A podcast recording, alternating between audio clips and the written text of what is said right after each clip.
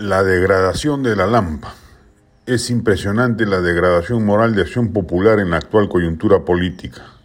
Hace dos días, durante el proceso de censura al renunciado ex ministro de Transporte Juan Silva, simple y llanamente optó por protegerlo a toda costa, buscando subterfugios legales para impedir el procedimiento y luego, cuando ya no lo pudo hacer, anunciando que se abstendría de votar por la censura.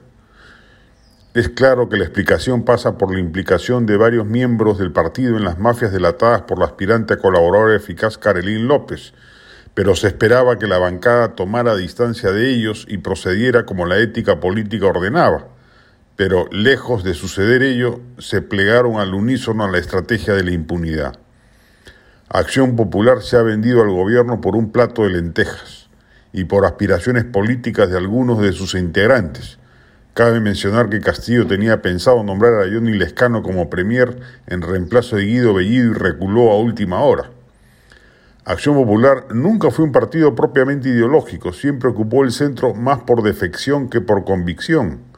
No se le puede atribuir una línea pro mercado ni mucho menos, pero al menos se le identificaba como un partido comprometido con la democracia y la moral pública, más aún luego de los referentes de Fernando Belaúnde y Valentín Paniagua a pesar de que en los dos gobiernos el primero cambió la corrupción.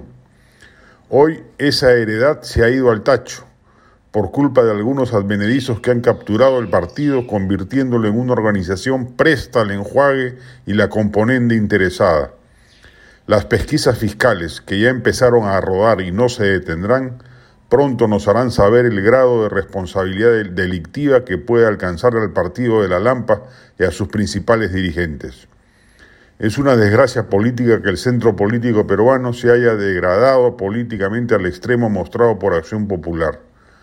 Alianza para el Progreso, el otro partido de centro, ha salvado el honor al pronunciarse claramente a favor de la censura de Silva, de, no darle la confianza al gabinete y eventualmente de discutir la posibilidad de la vacancia. No es el caso de Acción Popular, cuya labor en el Congreso es moral y políticamente deleznable.